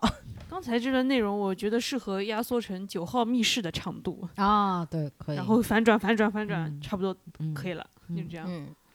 反正但是我看了他的海报啊，其实嗯我觉得是有想法的，但是可能确实是。我就是才华有限，可能啊，我就是先这么一说，万一到时候口碑很好的话，再补上一张电影票吧。嗯然后十一月份非常的凄惨，相比于精彩的十月份，仅能选出以上两本，我是个人认为好像还可以的片子，因为其他都是比如说是国产恐怖片，啊、国产亲子片。国产让你掉眼泪的片，国产动画片，我不知该从何下手，所以选了这两部。嗯然后十一月份可能没有什么大片会进入到国内吧。嗯，然后现在我们来到十二月份，十二月份的片子呢也非常的多。 然后呢，我由衷挑选了一本，我应该不会去看，但是我看到这个演员，我觉得嗯我想看他还还有什么样的花头。这个片子叫做《最后的真相》，然后呢，演员是黄晓明。闫妮图门看青子，为什么我会选这个片子？因为我真的想知道黄晓明会演什么样的电影，我真的很好奇。你别说，黄晓明的演技真的还可以。你是有什么得出他的还可以的结论？呃，《琅琊榜二》好的，就跳出了我的认知范围。 他以为你会说少年天子之类的。 哇哦，我先简单讲一下剧情啊，剧情就是由黄晓明饰演的这个被律师工会开除队伍的一个律师，准备啊、去给闫妮扮演的一位呃家政人员翻铁案。这个铁案呢是说。这个家政人员用烟灰缸砸死了雇主，然后他们都认为这个是铁案，但是嗯黄晓明想要去想翻案，然后由此成为自己的一个职业的转折点。然后呢，可是事情的真相肯定是不是不是这么简单的。然后在正义和名利之间，黄晓明将做出一番抉择，就是比较常见的一个剧情，这个预告片加这个加这个描述很韩很韩国片，很韩国片。嗯然后克拉的评价是，下一个， 我的评价就是下一个。我我当时看到这个片子的呃预告呃海报呢，其实我觉得现在国内海报真的内卷的非常厉害。它不光用了一些嗯比较美妙的一些排版之外，它还用到了很强烈的画家手绘。 怎么会这么内卷？而且这个海报还叫做《最后的真相》细节版海报， 《最后的真相》什么真情版预告，就这种感觉。我现在觉得宣发真的是一个很很烧脑的一个活， 就是你要要你要无中生有产出非常多的内容，我 觉得好辛苦啊！ 你在你在暗示谁？ 我没有在暗示任何东西。 然后这本片子我就是给大家看一看啊，就是告诉大家还有这本片子啊，黄晓明有在演电影。我觉得这个片啊还写了监制黄晓明，就有一点不妙了就。已经凉了，就肯定是他想打入另外一个市场，为自己做出一嗯别个搞了，别搞了，转型之作吧。不必不必别不必转，了，上呃，可能不知道国内会不会引进，但是我看他豆瓣词条写的是国内上映时间十二月。然后这本片子呢，就是《黑客帝国四：矩阵重生》，嗯啊，北美档期是十二月二十二日，但国内希望就是怎么说呢，给点面子啊，我们同步一下，我求求了。嗯怎么说呢，就是呃，距离上一本《黑客帝国》应该过去了十几年吧。然后导演从兄弟变成了兄妹，又变成了呃兄妹啊、呃、姐妹啊，大概是这么一个时间跨度啊。然后呢，我在过假期时间呢看掉了三部曲，然后我深知深深刻感觉自己是个白痴，我没有明白他要说什么事情。啊，啊，就是我不知，因为我之前看过一篇就类似于解析一样的东西嘛，反正就是它深深刻分析的什么缸中大脑啊，然后什么什么数据与人类啊，AI 智能与人类之发展史这么一类的这深刻些解读，这些是就怎么说呢？科幻的就是两路题，嗯然后呈现在其中有一些展现而已，不是嗯说只有他这个片才有。反正就是我深刻觉得我解读不了这些东西啊，就是我看不出来这些东西。但是我看第一本的时候，还是觉得，哇，我们那个年代就能出这样的深刻的作品，觉得第一部非常好看。嗯，然后后面往后看了第二部、第三部，就会发现哦，打打打的戏份真的太多了。 然后另外我还看到了常威，就是啊，好好熟悉的中国人面庞，就觉得哇哦，好厉害啊，这个人啊，所以说是我对这三部曲的一个认知啊，比较比较浅薄。然后我不太知道为什么，大概十几年之后要重启这个系列，而且从它的这个名字上来看啊，就是如果顺利的话，可能还会重启三部曲的样子。然后，然后这个预告片呢，我当时呃看了一下口碑，好像是说很多人觉得这个预告片释出之后呢，这个系列多半是垮了。但是有一些呃《黑客帝国》的粉丝就说，你们没有看明白这个预告片，说明你们不懂这个系列，然后我来给你们重新解构一下。呃然后呢，还有人说，呃，不仅仅是这个系列重启了，就连《黑客帝国》的这个官网也重启了。据说你跟呃从不同的时间点进入这个官网，你会看到不同的预告片的排列组合，然后说组合起来呢有十八万种方式。啊我还是觉得，呃，宣发真的很内卷， 这种方式也真的很多。这种只有怎么说呢？外国电影才会干在网站上排列组合克这个洛事 儿，克洛弗档案，就什么什么那个。因为中国人没有人在用 PC 端的东西了，我对想说，只有外国人 才在一直在搞这种落后于世世界的东西。哎，这预告片你看过没有？没有，你放一下吧。反正我觉得，就算我在电影院看第一遍不懂，网上肯定会有一千两百万种的那种解读方式，一个个看过来，你应该也能明白我觉这得是这啥了吧？我觉不得这至部于片看子不懂，我觉得就是看好看吗？我估计也不会好看到哪里去。但作为一个就是我对三部曲还是很喜欢，对动画也很喜欢的嗯一个，就是多年这么多情分吧，就就也他去看一下好了。刚才他那个绿色的那那个字幕嘛，那个代码嗯出来的时候，你感觉那味儿就来了，啊你知道吗？我是看到 Trinity 出来，我是还是觉得有点那哦个什么说的。它是零零三年，那么九嗯九几年的片子嘛，但是特效其实放在现在来看也不是很过时不啊。过因为他我觉得非常用得牛比嗯较巧思吧，我我就觉得很就很厉害的一点就是，你不会觉得这是一个很很很老的东西，反嗯倒是觉得现在好像也没有什么片子能够像它这样子，就是毕竟卓沃斯基姐妹也靠这这个系列、啊，这也是他们的那个什么嗯成名作养养老保险啦。扬名立 万，对呀、就是，然后他那一身就戴墨镜也好啊，嗯穿一身黑的风衣，说往那儿一站啊，虽然我们、嗯就算我没有看过这个电影，然后那个那个姿势一摆出来，嗯然后那个子弹飞过去，就觉得这就是二十世纪最厉害的片子吧。嗯，反正他这个他已经是个文化符号了，就他对那个弯腰躲子弹对有多少，就算没看过，也会嗯明就白啊算你不知道这个电影，你也知道这个东西。嗯，对很多人说基努里维斯在四中的形象就是耶稣本人，包括这个电影将要在圣诞节上映，也能代表是一些耶稣要不必不必要重生的一些 no need no need no 象 need，征。然后包括我看豆瓣上面有些有些人的一些影评嘛，都是把什么这他妈预告片就影评开始了，啊就之前三部曲的影评啊，嗯都是说什么人性、神性逐步脱离肉身，巴拉巴拉巴拉，很多这种解读啊，嗯我觉得很好啊，嗯就是就是一部电影能够让你有这么多想法，我觉得就很很很难得吧，可以说是， 就你能能能看一第一炉香写这么多吗？哦，不是拉踩也啊，不也不一定，说不定也啊可以。我也不是在拉踩，我只是在在就抛砖引玉啊，希哦望你也能够 看第一炉香的时候要有很多的看法 啊。啊， 你在跟 谁说？你在对着谁说？我我呃跟不会我看的。对自我的期许吧，你是， 我期待你的万字点评哦。啊，第一炉香嘛，对，哇哦！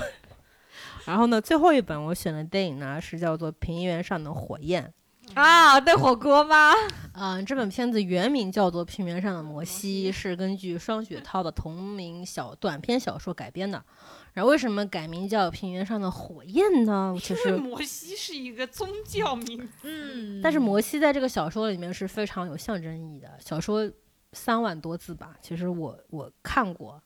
然后摩西其实很能够代表的是，因为它是出自《出埃及记》嘛，嗯其实就能够代表，因为小说是背景是二十世纪九十年代的东北，然后你可以把摩西逃出怎么出逃埃及看作一个精神食粮的感觉吧。怎么又是东北文学？因为双雪涛老师是东北人，所以 OK，他写的小说都是跟老工业基地，那是我们九十年代这个文学发展的圣地，好吗？啊是，所以很多人说双雪涛老师的作品就是东北的文艺复兴，嗯很多人是这 OK 么说的。啊。然后呢，我看过他当时写这篇小说的一些采访，然后包括我个人的感受就是。双雪涛把我们印象里面东北就是东北人都是活雷锋这种很热闹的景象改掉了，他把嗯，就东北人另外一个就因为贫穷和下和下岗，呃，这种人际关系之间的冷漠给用文字给表达出来了。反正这个小说其实蛮难看懂的，因为它就看第一遍的话会是会晕的，因为它也只有三万字，但是它通过七个人的第一人称角度啊、嗯，用好几个时间点去描述横跨了几年的一个案子、一个事件。反正就是第一次看后觉得有些神神叨叨的，嗯嗯，就是我觉得是作为一个，因为他这个小说是他年轻时候写的嘛，所以是一个非常炫技的一篇小说。嗯然后我觉得，嗯，故事的话其实并不是很很难，呃，就是如果你把时间线重新整理过来的话，就是说，呃，有两家人，一个是老庄家，一个是老李家，然后这两家人有一些纠葛，然后他们的下一代，一个叫李斐，一个叫庄树，然后庄树呢是从一个呃街溜子啊变成了人民警察，然后李斐呢他是从小呃庄树小时候的玩伴。然后后来因为家里的动迁，然后就远离了庄树的呃生活的这个交际圈，然后，嗯、呃，李斐在离开庄树这这那个呃小区之前吧，然后跟庄树说，我们要在平安夜的晚上，我们要来到一位一个芦苇荡或者是麦秆的一个田边，我要烧树给你看。结果呢，当天晚上李斐没有成行，然后再再过了很多年之后呢，然后有一有一个案子是当地有一个就是几十几年前有一个就是那个出租车司机被杀的一个案子，然后这个案子落到了庄树的手上，嗯然后庄树查着查着呢就发现这个案子可能跟当年李斐他和李斐他爸爸有关系，然后呢他就就就介入这个案子去调查，查着查着就发现他们当年是有往事的，嗯反正大概是这么一个故事 真东北文学来了的真的很东太北文东北学文。学了，为什么你们会觉得东北？ 就很无最近最近就是比较红的都是这种套路。啊就是很冷啊，然后很很很小镇，然你后很说冷峻，你说是段奕宏演的，我也信。然后，然后这嗯个故事为什么会对那么多人有？就是我之前看了这个小说的短评吧，就嗯很多人觉得这个故事的留白的结尾会让别人有深刻的思考。其实你说留白呢，其实就是作者作作者懒得写，让你有一个发散思维的空间。反正就是就是成年，就是他们多年之后，李斐跟庄树又来到了湖边，然后李斐那个时候呢，已经是一个。就是出租车那个案件的一个嫌疑人了，然后庄树是人民警察，他们他们他们中间是有隔阂的，然后然后李斐就跟庄树说：“如果你能够像摩西一样把这个湖水分开，那我就跟你走。”然后，然后庄树说了一句我觉得非常言情的小说，他说：“我不能把湖水分开，但我能把这儿变成平原，然后让你走过去。”就这句话好像是这个片这个这部小说最后一段一段的一个描述了。嗯，然后反正就是这么一个故事吧。然后他拍摄了现在这个电影，导演是，等我看一下，啊，这版片子的导演叫张继，监制是刁亦男，嗯然后主演是刘昊然、刘呃周冬雨、王学兵和梅婷。真的非常东北文学。你听到刁亦男，你就已经知道大概是什么东西了。天哪嗯，反正就是这么一个故事啊。先让你看一下这个片子的宣传片。然后这个片子呢，其实，在小说里面，其实我不觉得它是一个爱情片，呃，我就是基本上拍出来之后，不觉得它会成为一个以爱情为主的这么一个片子。但是如果你刚刚看预告片的会发现，这他妈是个文艺爱情片吧？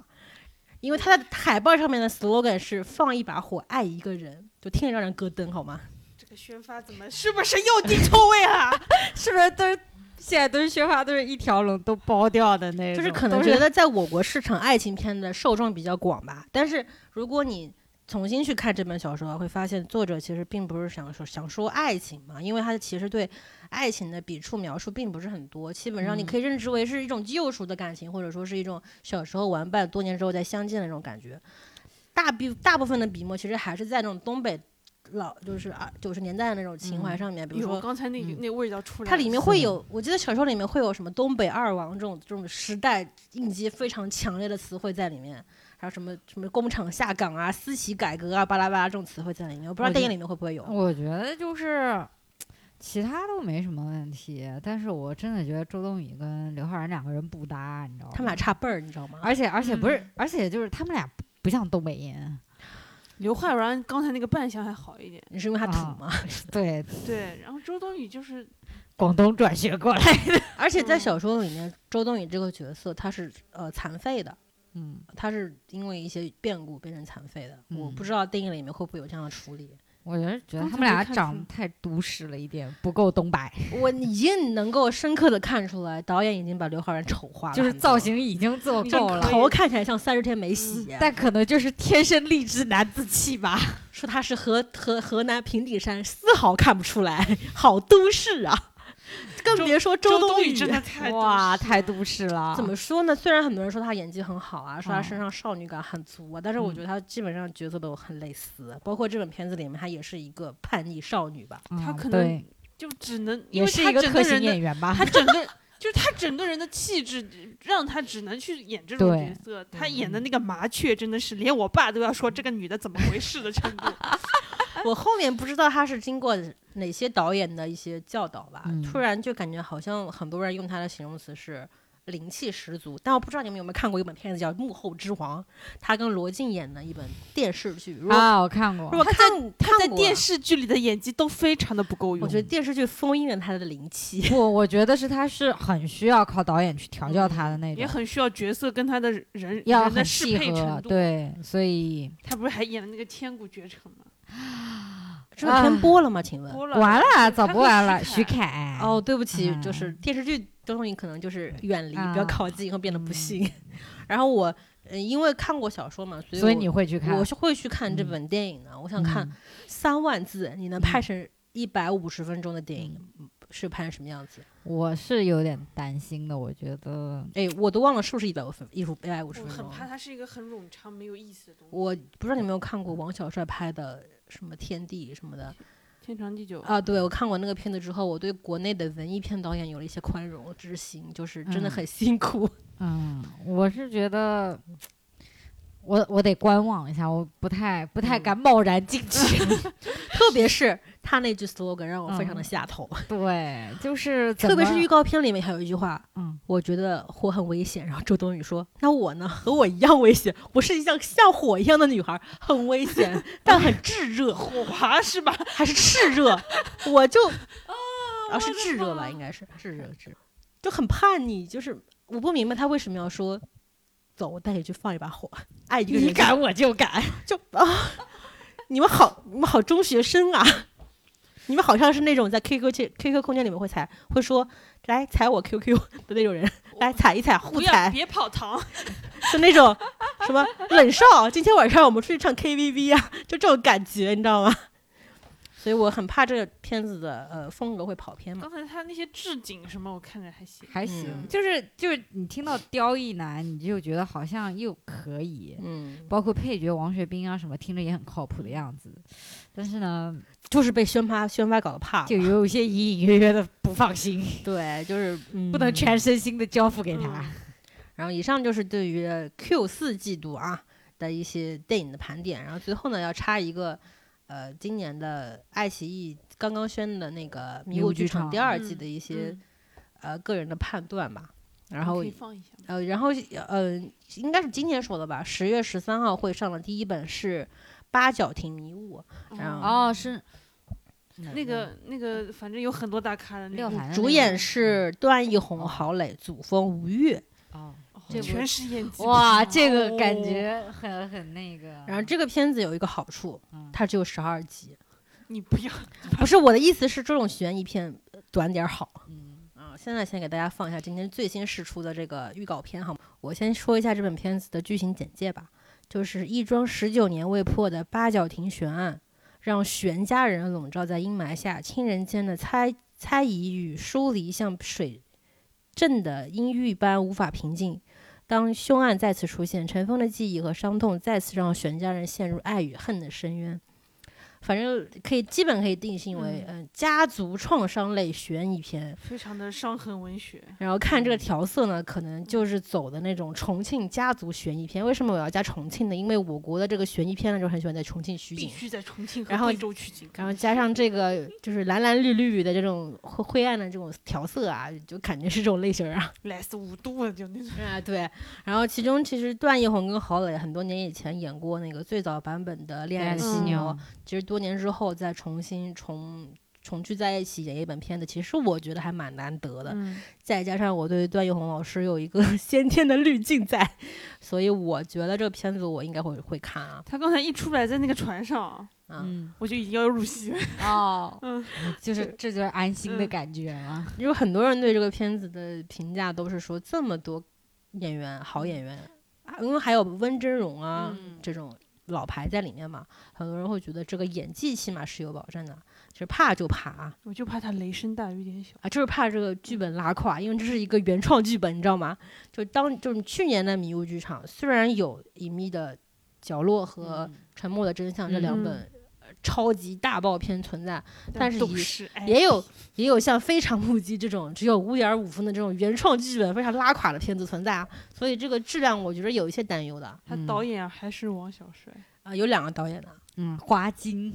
对，所以我是觉得冲演员肯定看，就嗯就是是怕还是担忧，哎因为从预告，我觉得其实有点儿，摸不清头脑，哎我觉得有点儿冷静，就是我看的很冷静，嗯就没是有什我么，我会觉得嗯类似。嗯嗯，我见就过不会有一种就是如果不是这些演员，我可能就不会去看了，肯就定是我冲着演员比冲着剧本的人多。对，就对有点，对老套。嗯包括里面说一个常年未破凶杀案的家庭，这种嗯家庭关系会正常吗？嗯，就这种质问，其实很像之前台湾的那个《嗯，我们与恶的距离》那样子嗯对嗯家庭关系的一种嗯拷问，我感觉他那个文本写的也也不是很好，感觉就是里面会有一些很拗口、很书面的台词，不像人说的话，呃也会有这种感觉。其实嗯还是对编剧不放心啊。而且电影导演拍电视剧，哦，电影导演拍电视剧这个担忧，呃，我也是存在的啊。嗯嗯但是就是像我前面说的，优点是只有十二集。嗯，有时候十二集也很难挨的，就把它当成三个电影长片拍是吧？然后呢，像同呃第二本的那个是叫做《致命愿望》，本来是说放在去年会上的嘛，但但是后来排到了今年。然后这本片子呢是由《非常目击》的导演杨苗所导的，然后他主给爱奇艺塞钱了嘛？嗯他的他的主演可能是签了好几 部吧，啊他们可能是包工头制的吧，嗯，一个人拍几部他。呃他也不是 看重他的名声， 对他只是个工具 人。对然后他主演呢是冯绍峰、呃文琪、范丞丞、郭子凡、邵兵、杨蓉，这个阵容让我一 跳一跳的。 就是，他说到底行不行？就是这种感觉。然有一种后五五开的感觉。对， 一会儿行一会儿不行啊。很多人看到范丞丞这个名字就觉得哇，他肯定拉垮。李国是亮吗明星会有能演戏的吗？可是我看到冯绍我峰，也我已是经觉我得是因为拉垮我了。是这样，冯绍峰哦不行文琪可以，其实我觉得啊，在这个片子里面，冯绍峰的危险系数更大， 对对啊，因为他对，他是主角啊男一耶，因为范丞丞没有人看过他演戏嘛，就是演成什么样，人家可能都会接受嘛。那像冯绍峰这种常年烂片也这个就是对吧？而且常他驻啊戏。份多呀，他都排第一个。对呀。然后呢，这个嗯剧情呢是有一点点，我觉得有点超现实、无限流的这种感觉啊。很多人说只有点像第八号第八号当铺啊。它的剧情就是说，一款名叫微水的 APP 毫无征兆地出现在一群大学生的手手机里面，只要向啊他许下愿望，完成随机分配的简单任务，愿望便能实现。一群经受不住诱惑的年轻人深陷其中，前前赴后继地组成了欲望控制下的多米诺骨牌。这一切的背后都被一个神秘组织操控着，这是由于游戏吗？请问，冯绍峰演的是班主任吗？ 难道？我不知道它里面演的是什么，因为我觉得他看他的预告片会发现，其实并没有很多的剧情类的嗯嗯透出吧。嗯，给你们看一下，已经就首爆先笑真的就首先不是什么名词加个 er，就是 是 v i s u 我哎吹吹哨人 whistle， Whisper，呃，反正它这个设定呢，并不是很新鲜啊，因为欧美剧里面已经有这个东西了，嗯就是说是你完成这个给你指派任务，就会拥有一些钱财嘛，这种这种设定很常见嘛，啊，对，所以我 就魔鬼给你的那个嗯，魔鬼与你贴下的约定，就类啊似于这对种东西嘛。啊，最后肯定就是说不要轻易的跨过道德的边界，类似就这上种，天给你的礼物都在暗中标好了价格，就嗯， 下一步啊，这但部是我也我看了，因为它是这样子的啊，呃，爱奇艺今年搞了一个跟那个 KTV 啊联合出了一个盲盒观剧的体验，然后让我在网上找了一些大 V 去观剧，然后我看到有人是抽到了《致命愿望》这个剧的这个试影片，然后最后给出的反馈都是范丞丞演的是反派。然后里里就说里面的什么某些戏份拿捏的很好啊，但我从中可以解读一些可能这个片子其他质量并不是很好。刚才他那个不张嘴的台词演技，你我是就不直接是说了？其实有点像呃某一个 MV 截出来的一些画面，但是但是不能够代表他这个片子里面的就是这个演技是怎么样，因为还没有正式看过嘛。我我大概猜就是冯绍峰有点儿像那个《鱿鱼游戏》里面那个男主李嗯正宰那个感嗯觉，然后文琪就是正义少女，然后范丞丞是天才少年，嗯就然后天做了才个冷局漠嗯少年，大概是这么一个走向。嗯所以我的感受就是下一步， 好，然后呢，第三部呢是由孙浩导演的，孙浩就是之前拍过《庆余年》的那个导演，然后这个片子叫做《谁是凶手》。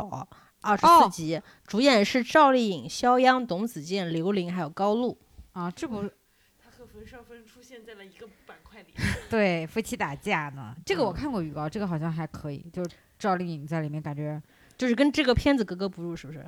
我觉得他还是努力了一下的感嗯觉。然后这个片子呢，也是说是啊、讲述了一起发生在南方四县小城市周海海州市的连环凶杀案，在真相尘封了十年之后，这与这宗悬疑案有着千丝万缕的联系的人们，在各自不可告人的秘密中，一起等待真相浮出水面。啊，这是原创剧本。啊，为什么要强调这个呢？就是不放心， 肖央以后是不是就专门演这种剧了？嗯 就是他也是个特型演员，越来越。嗯中中年危机男子身上背负着巨大的秘密，然后对，然后董子健可能就是一个努力探寻真相的，就是得力女青男青年那种嗯感觉，我感觉会跟那个里面的很像，那个谋杀小刺杀嗯小说家里面那个角色很像啊，有可能。而且，但是很多人对他的路人缘非常的好啊，为什么就觉得他演的很好啊，就觉得啊很喜欢他。董子健他有什么作品吗？我觉得他演戏还是蛮松弛的，就没有什么。但是我我想不出来他有什么就是比较能代表他的作品，除了跟张艾嘉那一部，是跟张艾嘉那部吗？嗯，啊、一点就到家不是就跟他这样一些谈恋爱。谈恋爱的那部啊，啊、我是、我在说他啊的代表作品啊一点就到家里面没有董子健。那是谁？ 那是我们的胖胖那个哦哥哥。对不起，啊，他俩我经常搞混。然后呢，最后一部呢是由蒋卓元导演的《淘金》，这个片子是十二集，主演呢是廖凡、陈飞宇。嗯这个片子讲的是淘金客的死亡之旅，然后这个片子的剧本哪是两个字有，啊？淘金，淘金淘金客哦，哦然后呢，这个片子的剧本是有啊、呃文本基础的，嗯是《天涯热帖》一九八六淘金惊魂改编的。个叫文本啊、文本基础。然后我在网上搜寻了一些关于这个文本的一些别人的评价，是说这个片子前面很像《盗墓笔记》《鬼吹灯》还有的那种杂糅嘛，各种图腾、石像、传说，然后后半截又跳脱到了平行时空，像恐怖游轮。而且作者文本水平并不是很好， 好在最后有一些坑还填上了啊但。是他应该只是化用里面的梗吧。然我后觉他得，说，然后这个片子可能需要一个强有力的编剧去改编。嗯，廖凡是不是也是签了什么套餐啊？跟怎么老爱奇艺是签什么套餐啊？对？怎么老是嗯带带流量啊？我只能这么说，其实这很多人对廖凡觉得他是有一个片子质量保证的嘛，觉得放他屁！呃，我想说你们应该没有看过他跟李易峰的那本，对啊，心理罪啊！我看了，我还看了两遍，我好也的不知道为什么。嗯、就是可能他个人是有一定的技术水平在的，哦就如果看主要看对手嗯，就他他能够很好的完成自己的趴，对，但是他能不能带飞同组演员就不就好是有说一些东西呢，就是看别人的资质不。是自己的努力就够的啊。然后现在给大家看一下这个预告片， 就还是这句话，就是一然后个人的努力是有限的。嗯，这个片子我的这个刚才捎带微看到出了一些吹胡子瞪眼式的演技。 哇，真的只能说我可能就努力了吧。就大家不要对陈飞宇有一个先入为主的这个想法啊，啊我们还是很期待这个太子的。我在这一个直片子很中的期待表他现我 一直在等他登基呀、 这不是没登上去 结吗果单改凉了，啊，我觉得单改未必凉了，可嗯能是之后是看他们的营销手段，如果不是很过分的话，可能播还是能播的，嗯就是看营销是不是这得都体这啊都啥时候？这都这都就是大家静待二零二二吧，可能。这都十月份了，然后呢，我想说一下陈飞宇最近的营销非常的猛，我嗯在网上不止一次一次看到了他那头金发的营销，说真的很嗯帅之类的，但是呢，看图片我觉得好像就那么回事吧，嗯，嗯，就是他可能在我这边是一个很努力、很想红的一个傻 子。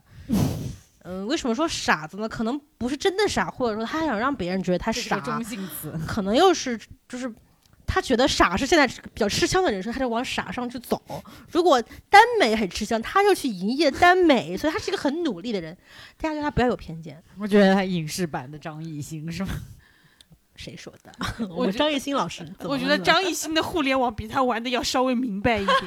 然后陈飞宇呢，我是看过他除了《我和我的祖国》之外的作品啊，那个作品好像就是说 蜜果，啊不是《蜜国》，是另外一本讲暗恋的一本电影啊，反正就是类似这种片子嘛。其实嗯我觉得这个人在演技上可能是有一些想法的吧，就是他还没有得到一个很好的出口。 怎么得出这个结论的？呃，这是高情商人的发 言。啊，演技上有些发想法，但没有出口。我我总觉得他给我一种想捡现成的感觉，他就是很想走捷径的一个人啊、因为因为他他就不是是我贬义。我我知道的他几部作品啊，比如说那个呃电影版的那个，哎我那最好的我啊，们最好的我们，啊，刚刚说就是这本片对子，剪的是那个刘昊然跟那个呃、嗯，谭松韵。对谭谭松韵韵的之那前个电视剧的电那视个剧，然后对吧？然后单改单改也是剪的嘛，对吧？就是怎么想能是简就单？是 就是想走这个红什的么路，就是就红的我路们径。陈飞宇老师嗯为了单改付出多少，不是你没看见吗？他是一个想想打顺分局的人。对，然后嗯包括这个淘金，我感觉也是，就是借鉴了前面一些嗯鲜肉前辈的经验，感觉嗯这样子转型是一条路，然后他才这么走的，就感觉都是看到别人好了、嗯想入局，但是对，真的到他手上能不能变好，这就嗯不一定嘛。我觉得嗯是个是个是个年纪轻一点的黄晓明。啊有，然后会呢有，这本《嗯淘金》它的剧本呢，其实我看了一下，嗯就剧情简介跟原著小说可能嗯是改编上比较大的，嗯反正就是说，应该是廖凡演的这个想退休上岸的一个淘金人，突然发现他的这个退休金被人撬走了，然后背后有一个名叫猫头鹰的神秘金贩。然后这个时候呢，淘金新手陈宝金想必应该是陈飞宇饰演的了。为了追寻哥哥意外死亡的真相，孤身孤身一来一人来到了这个廖凡的这个淘金场。然后呢，他们突如其来的洗洗场，让淘金客们啊、呃一个季度的努力突然就白费了。众人孤注一掷，奔向荒废数十年的姊妹岭老金场做最后一搏。淘金客们深入深山老林，死亡阴影一路伴随，而猫头鹰也逐渐浮出水面。这是他的剧本我怎么觉得是简另介另外一个版本的《猎狼者》？ 啊！你不要说了，这好勾起了我一些不痛快的 回忆。也还好吧，《猎狼者》你现在回忆也没有那么难 挨吧？猎他他们是猎狼者，就是土匪那一派的故事。嗯哦，然后呢，这个片子也有一个好处，十二集。十二集在这里不是好处啊，嗯就感觉大家 都也是十二集，大家对呀的起步线都是一样的。对呀、有有一本是二十四集的啦。哦，是赵丽颖那部是嗯对吧，所以嗯，赵丽颖那部还没给我看呢啊，，你要看吗预？告片。是不是小杨是小杨，董子健是董子健，赵丽颖是赵丽颖赵丽颖是赵丽颖，但是和在他们这个身份上是合理的。嗯，好。然后呢，嗯爱奇艺除了刚刚说的四本《迷雾剧场》之外呢，手上还有啊、呃风起洛阳》，就是黄轩跟王一博、宋茜拍的一本根据马伯庸改编的、嗯马马伯庸小说改编的一本电视剧。嗯啊，还有《犯罪图鉴》，就是金世佳跟谭健次吧，他们嗯拍了一本电视剧，嗯，啊嗯反正可能都是走悬疑挂，我不知道悬疑是不是今年流行啊。然后嗯悬疑是永远的流行然后嗯，是类型。啊，这嗯个类型就是可能比较吃香吧。嗯，啊，我我看很多人很期待《迷雾剧场》的，就我觉得就是从我们刚刚的一些判断上来可能说不，行，就是可能不比去年了，就是是是有有的时候呢，一定要降低一些期待度，嗯可能体验对感会好一些。嗯因为像哪怕你去看去年的《迷雾剧场》，真正好看的其实就那两就部啊这没有不报了的，呀。啊、然后呢，优酷 Q 四季度有一本可能会上的是《回廊亭》，就是张新成跟邓家佳演的，根据东野圭吾《回廊亭杀人事件》改编的电视剧。嗯，我不会看的，因为第一这个我看了太多遍了，我不想再看一遍，而且肯定不会比日本的好看，所以，但我还是比较期待邓家佳的演技的，嗯嗯嗯我觉得邓家佳可以的，然就后是稍微挑剧的时候稍微看一下下剧，然后嗯芒果季风剧场呢还没有放弃自我，它中猎嗯间猎，请问猎狼者之后他还上了什么东西？它还上了一些阿猫阿狗的片子，但是我都没有听到有人在看。嗯，就起码互联网上没有人在看啊。然后呢，呃，做人还是要严谨。然后还有可能会上的是《沉睡花园》，是乔欣跟龚俊演的。我今天才知道这个剧是悬疑加爱情，嗯，我导演是拍过去年迷雾剧场的《十日游戏》，就是金晨哦跟朱亚文的那本片子。嗯不必了，下一个。下一 next 然后呢，还有我只挑我个人觉得感兴趣的啊，嗯叫《逆光者》，是彭冠英、张雨健演的，根据哦金石、金石十十四钗在黑暗中改编的片子。嗯啊，这本片子当年也是被列入了耽改范畴的，但是我嗯不知道它为什么会出现在芒果季风剧场，可能因为觉他得很正，他拍的很正就，他希可望嗯，希望如是此啊。嗯然后至于其他的，比如说。嗯狐珠夫人、雪中悍刀行女、心领诗，就观望观望一下吧，不知道什么时候会嗯上。嗯，大概 Q 四季度就有这些片子吧。嗯就很多人觉得可能可以看的东西很多啊，但是仔细看看吧，嗯就是不要抱期待。嗯，而最近平台其实取消了点播，对我超前点播，呃，取消了超前点播，嗯同步追剧的好时候终于来了，嗯。但是我很怕剧集拉胯。有好，呃，但我觉得总体还是好的吧，嗯就是